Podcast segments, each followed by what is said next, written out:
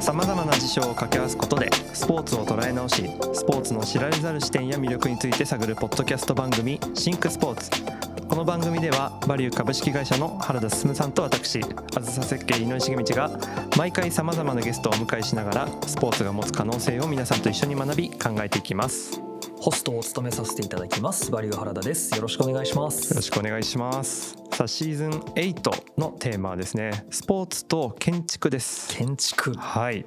建築って聞くと、まああのイメージしやすいとは思うんですけども、どうですか進さんの中では？やっぱりなんかそのビルとか、はいはいはい。ホテルとか、まあ、僕ももともとインテリアデザインをあの少しかじってた人間なのであそのはい。建築物やっぱかっこいい建築物とか見るとちょっとドキドキしちゃうというか、はいはい。ときときめきますよね。うん まあ確かにあの建築って聞くと建築家の名前が先に思い浮かべる方も、うん。まあ、いるんじゃないかなと思うんですけれども、今回はですね、はい。あのスポーツ施設のうん。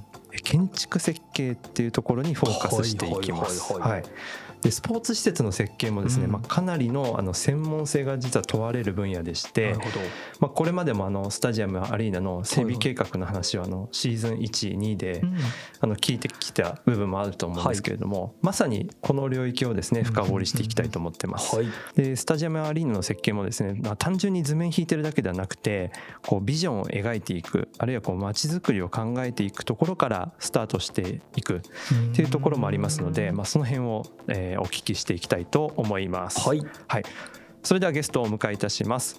あずさ設計スポーツエンターテインメントドメイン長の長広正邦さんです。よろしくお願いします。あよろしくお願いします。よろしくお願いします。えーすみませんあの私の上司なんですけれども 今回はあのスターリー徹底解剖していきたいと思っています。この中ではあと私の方が部下なんです。ねねなんかすいませんが頑張ります。よろしくお願いしま。すはい、ちょっと私から簡単に長井さんのプロフィールをご紹介させていただきます。えー、1960年熊本県ご出身です。法政大学工学部建築学科卒業後、株式会社あずさ設計に入社。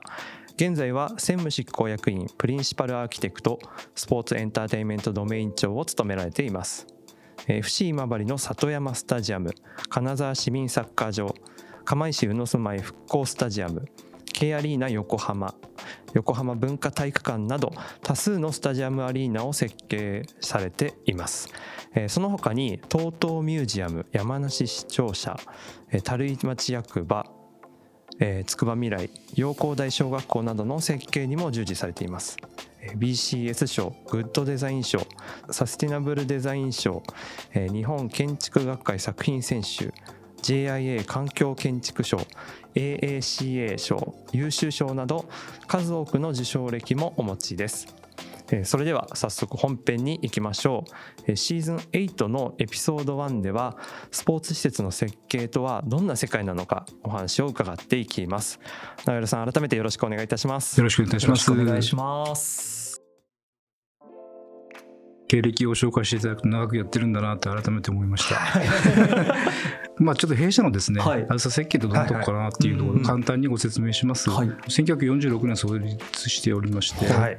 77年にはい。なってるんですけども、一応あの草分け的には空港施設ターミナル施設含めてですねえそこからスタートしている会社で、はい。えーまあ後ほどお話あるかもしれませんけど大規模空間が得意なところで、うんえーその中でまあスポーツ施設も大空間なのでそういった形で流れがつながってきて今になってまして、あのーまあスポーツ施設の実績としては一応国内のナンバーワンの実績を持っておりまして、数多くのあのスタジアムであるとかアリーナプールですね、うん。えーそういったものを手掛けております。はい、そんな、はい。まあ、あずさ設計の、はい。まあ、第一線で大型の施設をたくさん手掛けてこられたい。長弘さんに今日は、まあ、スポーツ施設の設計っていうところの話を伺っていくんですけれどもちょっともう本当に根っこの部分からはい。ちょっとお聞かせいただきたいなっていう感じなんですけど、そのまあズバリスポーツ施設の設計はい。ってどういう分野というかあの、うん。まあ、建築とかの感覚では僕たちもなんとなくイメージはスタジアムとか、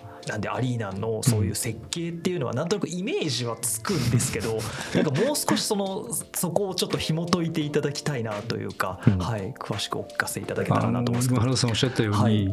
あの以前まではですね、はい。プールだとかアリーナだとかスタジアムとか、うん。もうそれぞれ個別単体の施設でこうやっぱりみんな捉えられてたというふうに思います、はい。後ほどお話ししますけど、はい。問題があったところがちょっとありまして、まあ、実は町とか例えば公園であるとか、うん。まあ、そういったまあ地域住民だとかみんなとやっぱりつながっていくようなこう大型施設なんですね。でそこをやっぱり十分にこう踏まえながら、はい。やっぱりこう設計していくっていうかそういうことが大事重要かなというふうに最近思ってますね。はい。はい。だから今までは本当に単体のうん。その施設ごとにっていう形だったのが周辺環境も含めたところっていうところが今のそのスポーツ施設の設計っていうところの。はい、それが一番重要なポイントだと思ってまです。でそこでそのさっきおっしゃられてたその問題があったっていうところなんですけどどういうその問題があったんですか？あの施設設計の変遷から言いますと、うん。よくあるあの住民の健康増進とか、えースポーツを通じた交流を目的とするようなよくあのするスポーツする施設っていうのはいからですね、まあ、国体なんかあの観客席をちゃんと充実させて、はい。見るスポーツっていうか見る施設にこう変遷していくことになるんですけれども、はい。最近はですね、えー、とイベントが多くなって、うん。えーそのアリーナ自体とかスタジアム自体が見せるこう環境づくりっていうんですかね。そういうふうにこう変遷していったんですけれども変遷でいうとですね10もう1年2年前になるんですけども、観光庁ですかね、がスポーツツーリズムの推進というのを、はいえ提言されたんですね。これであのスポーツ施設を最大限に活用した、えー、と国内施設の観光、まあ、観光拠点としてのあり方、まあ、それはあのインバウンド拡大の促進にもつなげていこうっていう考え方がそこにあったんですけどよく言うスポーツツーリズムとおっしゃってる、そういった内容が提唱されまして。で次にあの2013年にはい。日本政策投資銀行からスマートベニューっていうのが提唱されたんですね。これあの初めて、まあ、その時初めてみんな考えていったというか、スポーツを核とした街づくりっていうのがしっかり提言されてきたと。いうことでみんなはっと気づいたところですね。はいはいはい。であの2020年にもあのハンドブックが増進されてまして私もちょっと執筆させていただいてますけれども、うんはい。そういった流れが今あると。いうことと国としてはスポーツ庁ですね、はい。これはあのスタジアムアリーナ改革指針っていうのを2016年にやってまして、まあ、あのご存知かもしれませんけれども、えーコストセンターからプロフィットセンターということで要はその箱箱物じゃなくって稼げるこう施設にしていこうという流れができてであのご承知の通り2019年からラグビーのワールドカップやはい。東京オリンピックもあって、でまあ、昨年はちょっとまあ違うところですけどもサッカーのワールドカップもありましたけども、そういったスポーツの大規模イベントでですねスポーツ施設の在り方っていうのに変遷してきたということが言えますね。なるほどですね、はなんかうん。この世界観って一般の我々には 全然イメージがなくて単純に時代の変遷とともにはい。テクノロジーが発達していてうんそのテクノロジーを使ってあのスタジアムとかでもなんかそのかっこいい演出ができるようになったよねとかうんうん。なんかチケットレスで入れるようになったよねくらいの風にしか認識がなかったんですけど裏側ではこういうその国としてのなんか取り組みであったりとかこういう風にしていこうよ街づくりにスターリを生かしていこうよみたいな動きがあったっていうことですよね。で当然我々も設計、まあ、建築家としてですね、はい。気づかなきゃいけないところであったんですけど、うん。割とそこにこうやっぱり遅れを取ってたという我々の責任でもあるんですけども、はいはいはいはい。そこをまず提唱するのは本当は僕らの仕事じゃないかというふうには思ってはいるんですが、そういった流れができてきたというのは確かなことですね。これって何かその大きなきっかけみたいなのはあったんですか、はい、やっぱりこう日本におけるスポーツ施設の課題みたいなのに気づいてきたとはいうことが言えますね。はい。単なる箱物じゃないみたいなところがあってですね、はい。そのアリーナとかスタジアムってすごい大きく大きくてですね、もうそのメリットをこう生かしてなかったということに気づいたんですね。でそその施設整備そのものが目的だっていうのが日本の割とこう流れが昔からあっはいて本当に箱物箱物って言ってよく行政からはい。叩かれたりとか、はい。住民からですね税金の無駄遣いとかいう時代があったんですけども実はその大きなものをですね、いかにこうビジネス機会を与えるような稼ぐものにするかとか、えー地域の交流拠点としてまちづくりの核になるようにするかとか、そういったことがですね非常にあのこう問われてきてるというか、みんな気づいたというか、うん。そういったことが言えると思いますね。なるほど。やっぱこう47都道府県にはい。あの国体、まあはい。はいこれから国民スポーツ大会になるわけですけれどもあのそれをきっかけにあのプールうん。体育館競技場っていうものがこうセットで整備されてきてるわけですよね。でする場所っていうのはそこに整うんですけれども、うん。やっぱりこれからそこの運営あの収益も含めて、うん。で街づくりも含めた運営っていう目線が必要になってくるっていうのが、本当にこれからあの我々建築側設設計側にも求められているということですね。そうです。おっしゃる通りです。日本のスタジアムマリーナの計画って結構やっぱり今まで僕らも含めて問題があってですね、はい。うん公共施設が大半だっていうことは一つ言えるんですけども、うんうんうん。なるほど。こういった大規模施設って運営がすごく大事で、はい。作るのは確かに作れるんですけども、うん。うんその作った後の運営の意見がこう反映されてないっていうのが非常に大きなことが言えましてあとそのユーザーになる例えばそのチームであるとか、うん。えーそういったところの意見があんまりこう取り入れられてないと。でできていたということが言えたりとかですね、うん。で建築学的にはそことの連携が全然取れないので、えー本当に使いやすい施設になっていたいたのかとかですね。またあの公共施設だからですね自由度がこう結構やっぱり限られてまして、多目的アリーナとかうん。多目的スタジアムとかよく言われるんですけども多目的でもいいと思うんですけど、うん。何の用途に対して多目的なのかっていうのを絞っていかなかったので、えー何でもできるんですけど 何もできないみたいなですね施設が多くてですね、本当に僕らの責任でもあるんですけども、はい。あのそれがこう確立をし始めてきているとうん。いうことと今井上さんおっしゃったようにあの国体施設でですね、うんうん。よく地方に行くと大きな箱がこうできてるんですね。ただしそこの地方の規模で人口でこれだけ大きなものがいるのかと いう議論っていうのはなかなかされてなくてですね、うん。そのよくレガシーってよく言われてましたけどもそこまで踏まえてやっぱり施設で作っていって、うん。えーイギリスのロンドンのオリンピックの時ですかね、はい。あのスタジアムを大きなの作ったんですけど、はい。小さく回収したんですね。だからそういったこう動きっていうのは徐々にそこら辺から出てきてやっぱり日本でもそこに気づき始めて、うん。やっぱり作りっぱなしじゃなくてやっぱり減築ってよく言うんですけど、はいはいはいはい。減築してそこの地域に合わせると。減らすことができるそうですね。ね。そういった街のこう規模にあの、うん。マラ先生がやってるようなあの街づくりもそうですけども、はい。そういったことにまあ合致しているような施設作りっていうのがあったんです。はあ。確かに言われてみれば地方にありますよね。たまにあの思い当たる節があるんですけど、うんなるほど。だからそういう建築っていう考え方が海外とかではそうなんですよ。あるんですね。この間のワールドカップのスタジアム、あの終わってすぐはい。違うところに持っていくとかですね、えー。あのコンテナでできたスタジアムがあったんですけど。も、はいはいはいはい。あそうですね。カタールのカタール時にの、はい、カタールのこの間の。あるんですか？一時例そういうのがあるんですよね。もうそれ全部解体して、はい。今度違うところで都市で使うみたいなことをやってるんですね。あの法的な問題こういろいろあるかもしれませんけど、はい。そんな動きがですねあるっていうこと自体がやっぱりこう変わってきてるっていう、うん。すごい。スタジアムそのものがもう移動するというか。違うところで使える。船の船にコンテナ乗せて運ぶみたいなです。でも確かにそれってすごくある意味です合理的というか合理的なんですよ実は。イベントの時にだけそれを持っていって、うん。すごいそんな世界観なんですね今。うわ知らなかった。だからそういったこう流れがこはいはいはい。うまあ含も含めてですねう随分アリーナ計画っていうのはスタジアム計画っていうのが変わってきてるっていうか変遷があるっていうのがあなるりますね。ほどですね。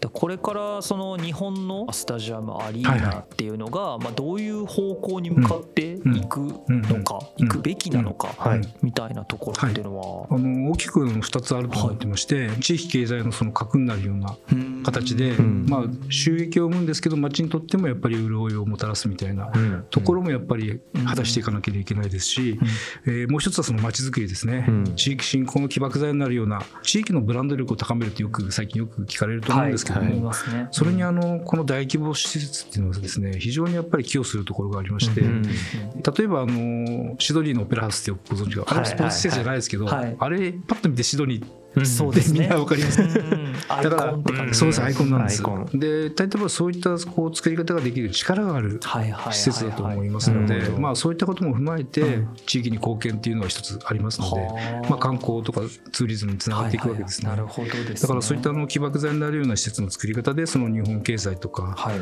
地域活性化のためにですねなくてはならないような施設じゃないかとなるほど。思ってますそこってでもシンプルにじゃあ見た目が面白いとか、じゃなくてですね。ね、そういうことじゃないってことですよね。ちょっとあの端的に言うとそこにいたら楽しいっていう なるほど感じですね。あのそれが一番やっぱ大事かなっていう。ふうに思ってました。だからこれまさにさっき長嶋さんがおっしゃってたその稼ぐ施設っていうところのなんか根源的なところですよね、ちゃんとお金っていうかまあ価値に変わっていく施設っていうものをどんどんもっと作っていくっていうところですよおっしゃる通りだと思います。なるほど。まさにその最初の冒頭でのあのスポーツ施設の設計とかにつながるところだと思うんですけど、うん。そういうこれから求められていくスターリのその設計をしていくにおいて、まあ、重要な点というかポイントみたいなところっていうのは何か、一応あの10年ぐらい前ですかね、あの先ほどの変遷の時に話したようにですね、うん。これはやっぱり 原理原則を知るためにも、うんまあ、あのやり方は違うにしろ、はい。欧米含めてやっぱり視察しなきゃいけないとうんいうことで、そうですね今まででちょっとこの3年ぐらいなかなか行けなかったんですけど、100ぐらいの施設みんなでこう手分けして回って、はいはい。え実はあのこう蓄積をしたことでですね、はい。あのコンセプトをこう5点ぐらいこう体系を付けをちょっとしてるんです。はいでまずあの先ほどちょっと話して言うと欧米のスタジアムアリーナって本当にディズニーランドとか、うんユニバーサル・スタジアムユニバーサル・スタジアムみたいな形で、また来たいってやっぱりはい。家族もみんな思っちゃうような施設だっていうのを気づいたんですね。すごくあの家族連れでみんな楽しそうにしてまして。で一つはですね文化がちょっと違って、はい。あの欧米ってまあ娯楽がちょっと少ない日本に比べて少ないので、まあ、スポーツイベントっていうんですか、うんそれにもう家族みんなで行くと、まあ、ユニフォーム着ていくみたいなところがあってそこにあの楽しむ場が用意してあってですねうん。そういうことがありましたので、はい。まあ、それを基本としながらですね、体系を5つぐらいちょっと分けてまして、はい一つはですね複合化っていう形のことになります。これあの街に賑わいを生むさまざまなこう用途とのこう複合したような施設作りをしておりますので、はい。それが一つの体系ですね。で次には街に開くっていうことでこれあのひ試合がない日よくのノンゲームデーのその楽しみみたいなところですね、地理交流を生むようなそのリビングみたいな作り方をちょっとしているところがありますと。で街づくりっていう観点で言うと、えー街全体が楽しめるようなそのつながりまた来たいと思えるような楽しみをですね、しっかり与えていると。いうことと、えー稼働率を高めて収益を生む施設としてですねやっぱり運営と一体となったその施設作りがしっかりできているということですね、まあそれはあの民設民営だからできることもあるでしょうし、はい。そういったことが積極的になされているということと最後はやっぱりホスピタリティで、まあ、心地よいわけですね、うん。あのボックスとかラウンジとかですね今まで体験したようなことがないことを十何年前に体験しまして、はいはいであとまあファミリーで来てるので、はい悪いとこ言ってるんじゃなくて日本で言うとお父さんがゴルフだけに行ってるとか言うんじゃなくて。あの本当に奥さんと子供連れてうん。週末楽しんでるんですね、はいはいはい。まあ、その楽しめる場があったということでしょうね。そうね。日本にはそのそういう場がまあ十何年前はなかなか少なかった。と確かに。いうことが言えると思いますけどそういったあのやっぱりあのホスピタリティの充実というのはありましてはいはいはいはい。いくつかの事例をちょっとのお話ししたいなと思ってるんですけども、まず複合が街に開くってことで、うんえー、とシンガポールにですねうん。国策ではい。アリーナがですね、はい。7つぐらいこうできてるんですけどもこれがまた面白くてですねその一つのご紹介としてタンピネスハブというはい。スポーツが、あの施設がありまして5000席ぐらいのサッカースタジアムの周囲に公共施設であるとか、うん。プールだとかフードコートだとかそういったものが張り付いているんですね。で5000席のそのスタジアムこれ実はあのシンガポールのリーグワンのはい。スタジアムでちゃんとしたリーグもやってるスタジアムなんですけども実はあの各施設からですねはい。スタジアムが見えるという無料で、すごっ。はい、見えると見えちゃうんですね。えちゃうんですね。はいはいはいあのマックがあるんですけどマックからも見えちゃったりする。だからあの本当にあの地域交流の場として作り方がすごくてですね、はい。でこれあうの335もみんなここに集まってくる商業施設も入ってますので買い物だけしてもいいんですけども、うんうん。そういった作り方がこうしっかり街中でされてるっていうえー一つの事例がありました。なんかちょっといろんな問題がありそうな気もするんですけど、ええはい。はい。結構うまく回ってうまくるんですか回ってるんですね、うん。ただあの国策としてもシンガポールの国自体が推してるのへでー。非常に面白い作り方。もう健康増進のために。あの肥満がですねシンガポールってすごく多くて、うなんですか。それをなくすためにも。ったんですねなるほど。だからまあみんながカジュアルに見れる環境を作ってて、でも座席は有料で販売してるわけですよね。座席は座席で販売して でも関係なくて見えるというそういう。えー、マックで見ますよね。そうですよね見たい試合は、うん。だからあのすごくあのその地域交流という意味でも、はいはいはいはい。あのフラッと来てもらって、ね。まあ、関心持ってもらって次はお金払って来てねみたいなこともあるんじゃないかとかですね想像はしてるんですけど、なるほどなるほど。日本には非常にマッチした規模感かな確かに。そうですね。合いそうでなかったですね。なかったんですよ。確かに。そうなんですよ。やったらいいのにっていう感じですよね。グラウンドを囲ん。で商業施設があるって、で確かになんか普通にあっても良さそうな感じですけど、だからスタジアムとか作ってる感覚じゃないんじゃないっうんなるほど、ね、ていう気はしてますね。その感覚って大事じゃないかな。確かに。思ってますね、なんかあるある意味でスポーツ施設っていうくくり方すらしてないはい。くらいの自由な発想というか、はあたまた面白い。まスタジアムがあるみたいな、はいはいはいそうそんな感じですよね。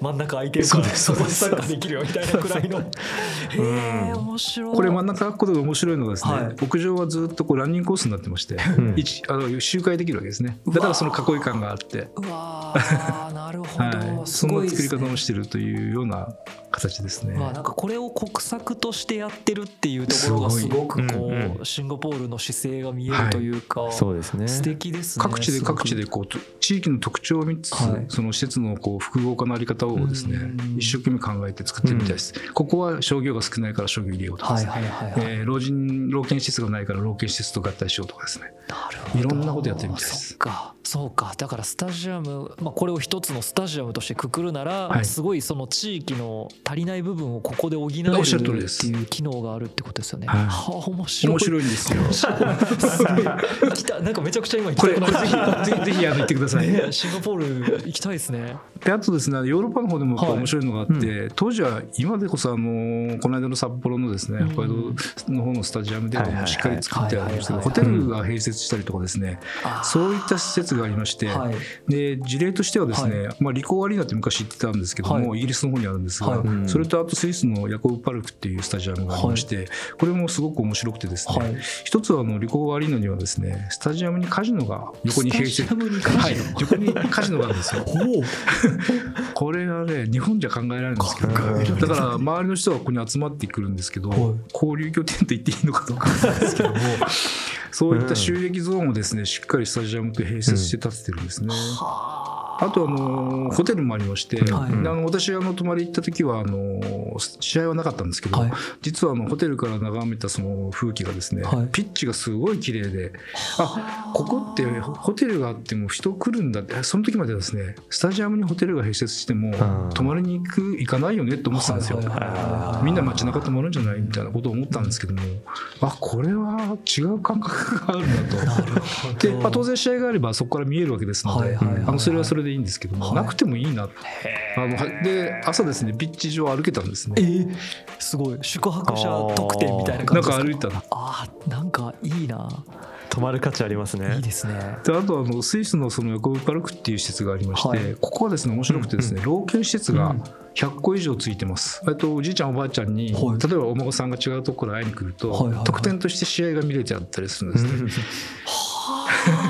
これあのスイスのバーゼルっていうすごい強いチームのスタジアムなんですけどすごくあのトップチームのスタジアムなんですが、でそこにはですね実はまだ面白くて、はい。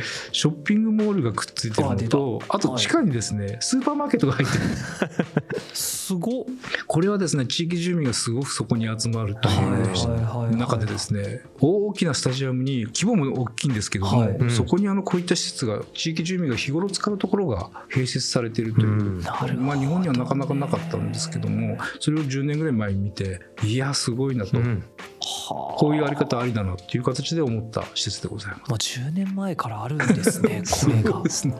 いやそうなんですすよごいですね。その高齢者住宅だからいわゆる老人ホームですよね、はい、そうです老人ホームです。がスタジアムと併設してるは、うんうんちょっとなんか想像の域を超えてるというかまあカジノもホテルもそうですけどイノこれぞイノベーションだなって思いました今。そうですね。そうなんですよ。すごいですね。はい、だからあのしっかり今スタジアム時代でも、うんあの収益上げてると思うんですけど、はい。あのこういったことでもしっかり、えー、複合化して収益上げてるという。のと、うんあと愛着を生んでるんですね。な地域に。るほど確かに確かに、おじいちゃんに会いに来ておばあちゃんに会いに来てみたいなところがスタジアムにあるっていうのはすごいな、すごくいいですね。で一緒に応援しておじいちゃんとおばあちゃんも元気になるし。そうなんですよ。僕一つ心配なのは本当に皆さんうるさくないのかと思ったんですよ試合の時におじいちゃんとおばあちゃん。でもあのちょっと聞くと、はい。あのすごくやっぱりそういうのが好きな人がうん。集まってくれて、まあそうですよね、うんうんうんスタジアムに併設してるところわざわざ選んでるってことは多分好きなんでしょうね。そうですねあとあ。のハルさんと先ほど話した街づくりっていう観点でい。くつかあのやっぱあってラスベガスにですね。T モバイルアリーナって2万人クラスの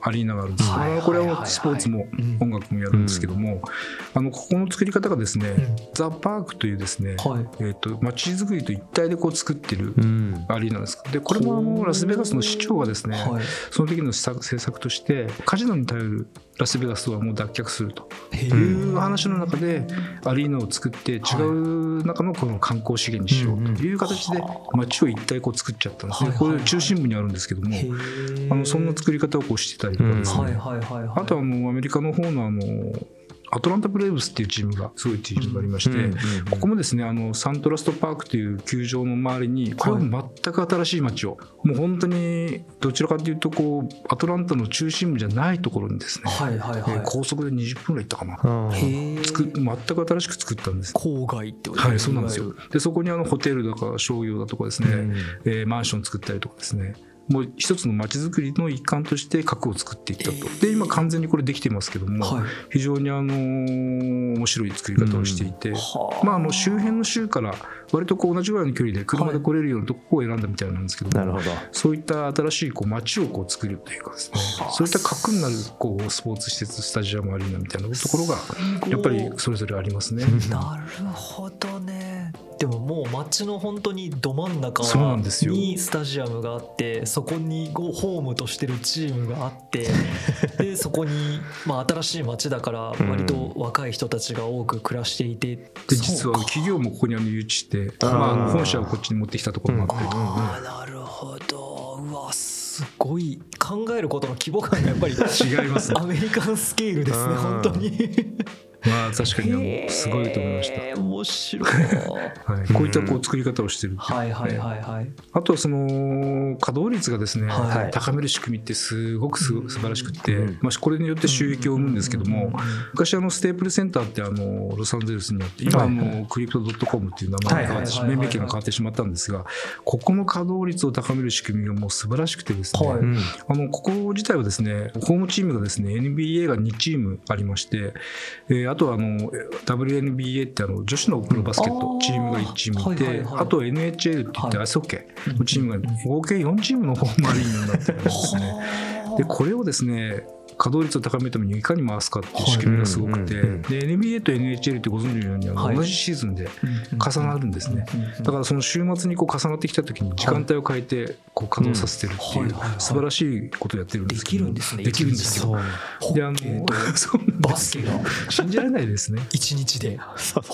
ほう。同じ日。これあのバスケットの時はあのホームチームによってあの床材が変わるんですけども、はい。あの基本的にアリーナってあの土間のコンクリートで仕上げ,、はいはいはい。仕上げてるんですね。その上に床材をこう引いていくんですけど、はいはいはいチームごとに床材を用意しておいて、はい。でそのチームの仕事試合の時にこう引き直すっていうか敷き直すわけですね、それをこうさっとこうやってしまうっていうので同日に2つ試合やるっていうことがまず一つあってもう一つすごいのは、はい。そのバスケットの後にアイスホッケーやると。それも同日にやると、うん。で4日間で6試合やったって聞いたんですけど、すごい転換の速さやってるわけですね。いやでアイスホッケーの場合はですね面白くてあのコンクリートの床の上にそのアイスフロアっていうフロアを引いて、はい。であの断熱材の樹脂パネルっていうのを引いて、ん。そこの上にあのえバスケ用のこうフローリング材を引くんですけども、はい。まあ、それを取ればすぐアイスホッケーに転換できるような、そういったことでずっとしアイスのこうフロアっていうのがこう引き込んであるらしいんですね。なるほど下に。一番下にホッケー用アイスホッケー用ってことですよね。そうですね。なるほど。そういったことをこうできるぐらいのその稼働率が高められる仕組みが作ってある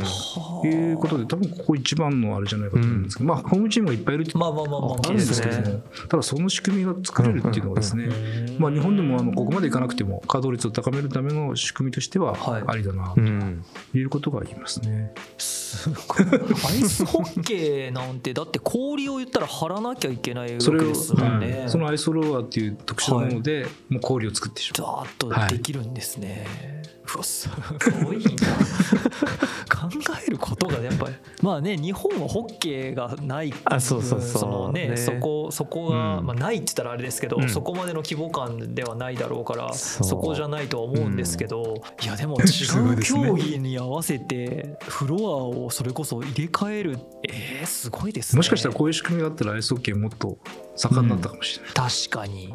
場所がないから。そうですよね。続かなかったというのももしかしたらあるかもしれないうーん。北海道とかねあの辺に行かないとなかなか行けないでしょうねなんか一個を複数のチームが持つっていうのその寛容性って言ったらあれなんでしょうけどアメリカでは多いですからね。多いですね。あんなに土地いっぱいあるのに。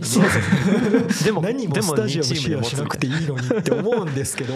それだからこそすごい稼ぐ仕組みを作れたり、ね。まあ、そこにお金を出してくれる企業が集あるってめやすいことですね。わけですもんね。これ本当になんかあの、うん。嫌な意味じゃなく、んうん。スポーツを神聖なものと捉えすぎてない感じがしてて。あもうまさにそうですね。日本って まあこのシシンクスポーツ通してやっぱりたびたび出てくるこのすごく体育的な発想と神聖なものであるっていうその不可侵領域みたいな 雰囲気あるじゃないですか。はいはい。端的に言うとね以前もお話しされてましたけど、あの体育館とアリーナってうん。言い方だけでも全然こう違って、そうですね。前はですね。こうなんかどっちかというとこうす正座正座じゃないですけど、うん。ちゃんと見るっていうのが日本のスタイルだと思うんですね。で後ほどちょっと話しますけど全然そういったもんじゃなくて、うん。本当楽しめる あり方って全然あると思うので。いやー そうなんですよね。いいですね。なんかこっちの方が絶対若い人たちは好きですもん。その中であの楽しめるっていうので、はい。ホスピタリティっていうはい。切り口でちょっと体系型してまして、すごくあの楽しめる、はいスタジアムアリーナい。ろいろ回らせていただいて気づいたことなんですけども、はい。とにかくあの家族連れが多くって、うん。そこで週末土曜日日曜日含めてですね楽しんでるっていうことが言えることと、うんもう一つはですね、はい。そのよくそのラウンジっていうんですけども、はい。そこにこう大部屋がありまして、うん。そこにまあ予約してはい。家族連れでこう何席も取ってやってるんですけど、えそこはですねあのバイキング景色になったんですけどはもこのね料理が美味しかったんですよ。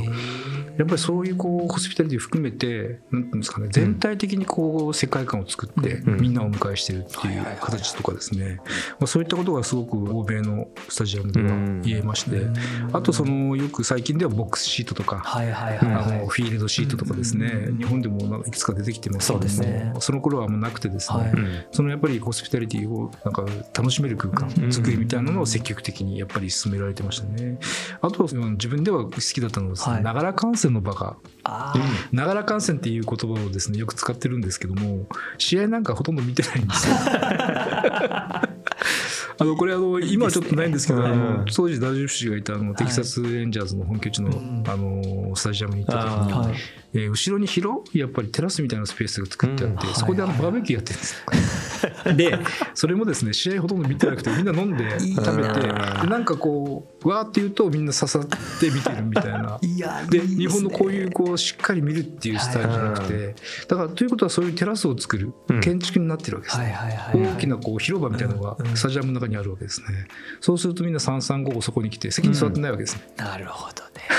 でいろんな人とそこであの交流とかはいはいはい。はい久しぶり会ったねとかそういう話ができたりとかですね。いいなちょっとした宴会になってるんですね。めちゃめちゃ楽しそう。ねでもう本当にそこにあのプールがあったりすすると、その子供たちはプールで泳いでるわけですよ。でねそういったこうなんていうかな本当になんか楽しめる場があって、まあだから体育館とか、はいはいはいそういったもうイメージは全然やっぱなるりなくほどなでそこでたまたま真剣にやっぱりね選手は真剣にやってるわけですけどですね。まあでも楽しく見えるわけですね。そうですね。いやちょうど昨日だったかうん。一昨日だったかあの甲子園がはいはい。甲子園球場がボックスシートを作るみたいなうん。ののニュースで見はいはい。てでなんか来年今年かなからなんか稼働するみたいな。だから家族でなんか机囲んだみたいな。そうそうそうそうなんかそういうのをたまたま見てあなんかまさにこの話だなと思って、ね。れ本当にようやく始まったんだなっていう。で僕もあうんうん。の前にちょっとたまたまあのパナソニックスタジアム大阪のはいはいはいはい。あそこのその VIP のところに入れてもらったことがあったんですけどもう本当にまさにこの世界観というかうん。その時はさすがにやっぱちょっとコロナの期間だったんでバイイキングとかはなかったですけどあそのホテルのシェフってかホテルプロデュースのお弁当みたいな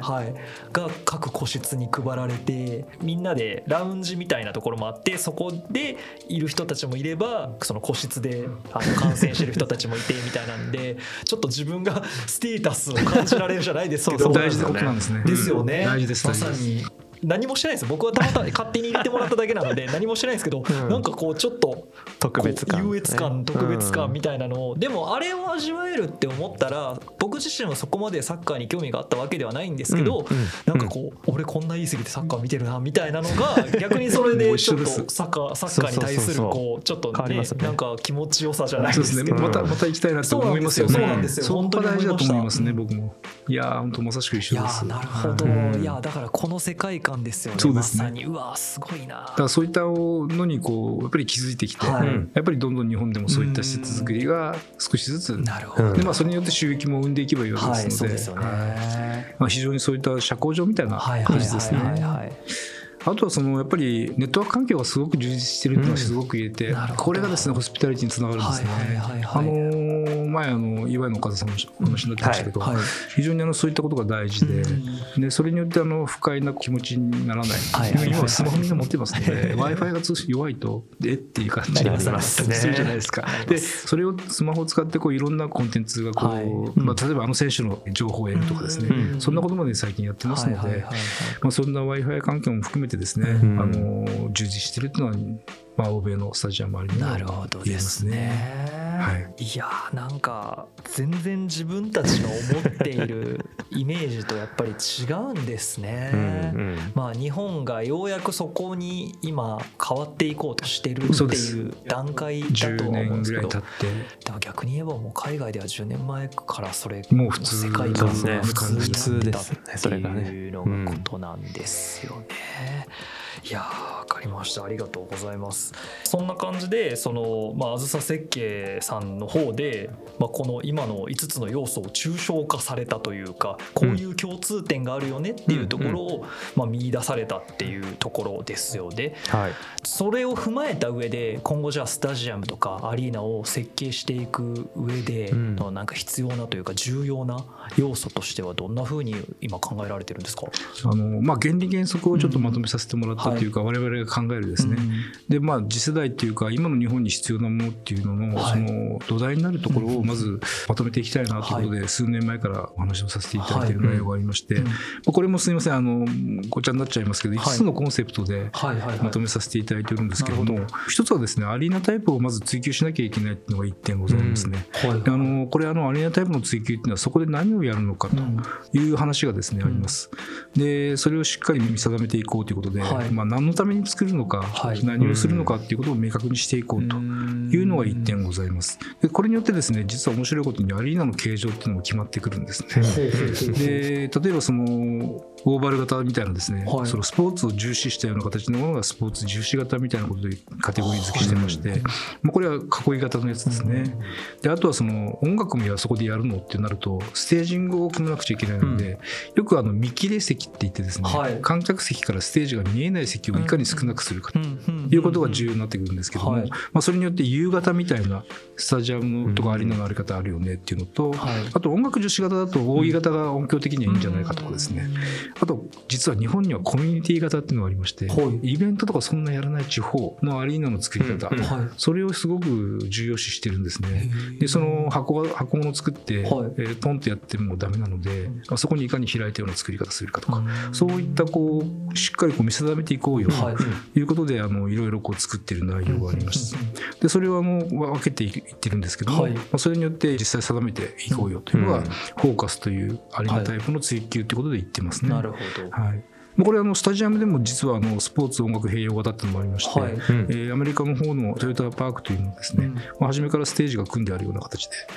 えーもう あのこれ面白くてですね、はい。サッカーの天然芝のピッチってステージを組むとダメになっちゃうんですね。荷重で,、張り替えのはい、でそれを張り替えないで済むようにはい。初めからのステージの場所をちゃんと作っておくと。いうのがアメリカの じゃあそこで試合するときはずっとステージが横にある状態。そこにあの椅子をこう置いたりとかです。へへえ 面白い。面白い作り方をしてるんですね。だからまあ音楽はい。のその需要があるのでうん。こういう作り方ができる。まあ日本でも作りはもしかしたら需要があるかもしれませんね。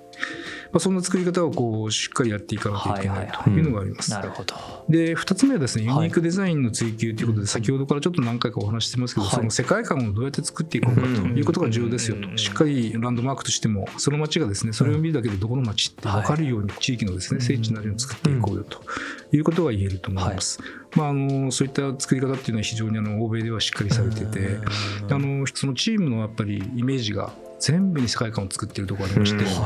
あのアトランタにあるベンツのスタジアムっていうのがありまして、はい。あのアトランタ・ファルコンズというはやぶさっていう、まあ、ファルコンです。そのイメージを全てに回してその爪みたいなイメージのですね、はい。デザインをですね全てに応じてやっているという、まあ、外観内観ともですね、そういったチームがございますね。あと3点目が先ほど言ったホスピタリティにつながるんですけど、はい。おもてなしの追求ということで考えてまして、まあ本当にこれはもうまた来たい。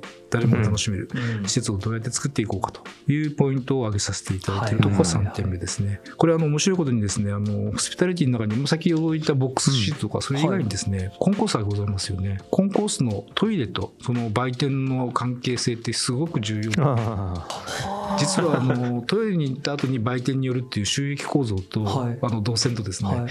えートイレが混まないというそのこうイライラするわけですね、この人。はいはいはいすごく不満がたまりますよね。はいはいはい。それをいかになくすかという、はいはいあの計画上は非常に重要になってまして、うん。あのボックスとかそういうのを作るのも重要なんですけども、はい。ここのすごく力点がですね 確かに。あるん確かにですね。そう大事過去過なポイントです。去何度か悩んだ経験もトイレどこそもそもみたいな。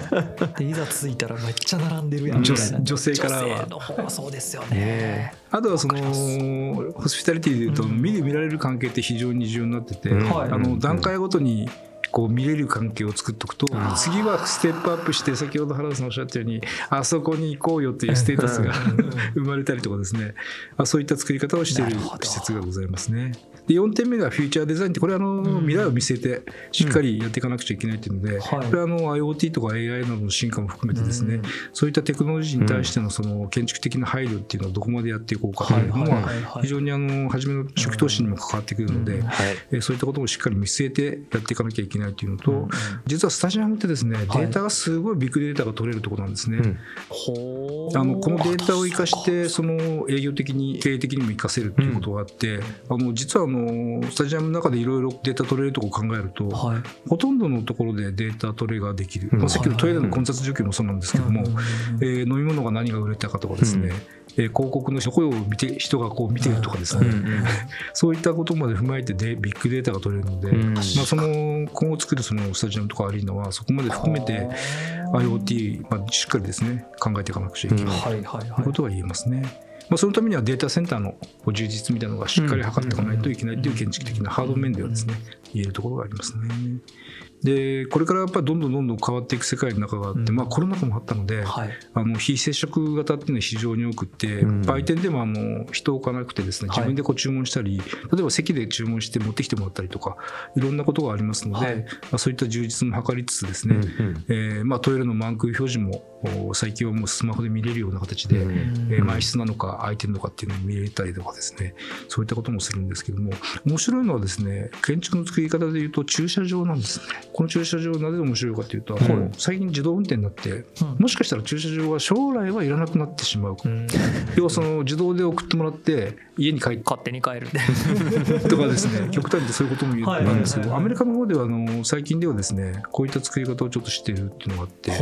駐車場として一応立体駐車場を作るんですけれども、はい。階段はオフィスに合わせて作っておいてほう。将来お車がいらなくなった時にオフィスに転用するとかですね。えーもうそんなとこまで考えて。この間あの井上さんと実は昨年視察にちょっと行って、はいはいはい。実はそういった作り方をしているオフィスがありましてスタジアムのそばに。へあこれ本当なんだとー 思ってですね。面白うん。でやっぱり車がこうやっぱりこう車社会が変わっていくというかうん。あのそこまで先を見据えてやっぱりこう建築、まあ、初期投資ちゃんとしてるなっていうのが面白い情報だというふうに思ってうん。ます。はいはいはい。で最後5点目はあのコミュニティとい。うことで、はいうん。一番あの日本にとって大事な地域価値とかですね、はい。魅力まちづくりにつながるような内容で、うん。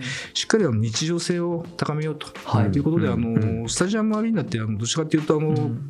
閉じちゃうとはい。中に入れないんですけど、うんうんうん例えばあのコンコースからも使える、はい。外部からも入れるみたいなですね作り方をしっかりして、はい。えー例えばイベントがない日はもう外から使えるような、まあ、そういった作り方を今後していくとうん。いうことがこの求められていくんじゃないかなとうん。いうふうに思ってます。はい、いやもうなんかはい。未来ですね。本当に。日本のこれまでの状況と海外の事例とでそこから得て今後日本でこういうふうにやっていこうっていうところを、まあ、今お伺いさせていただいたんですけれども、その見せてもらえるビジョンがうんうんやっぱり今までの僕たちの感覚の中にはなかった。多分どこまで行っても体育館の延長でしか、やっぱりスタジアムアリーナを捉えれてなかったっていうことが今こういろいろと教えていただいてすごく殴られたような感覚というか。本当僕らも。ね本当にそこまで、ね、うん。考えなくちゃいけなかったんいやですそうですねそうですよね。だからもう全然その今までの価値観から離れたところをまあそうですねたくさん見せていただいたなっていうところでの、あの結構お時間があ今はい。もういい感じになってきて、いや盛り上がっちゃいましたね。はい。これからちょっともっとい。ろいろと伺っていきたいんですけれども、そうですね。この辺りはもう来週以降ということで。わかりました。はい。ちょっとじゃあ次に またお話を聞いていきたいと思います。はい、次は今回のお話も踏まえてまちづくりっていうところもですね、聞いていきたいと思っておりますので、長色さんありがとうございました。どうもあり。がとうございました。ありがとうございました。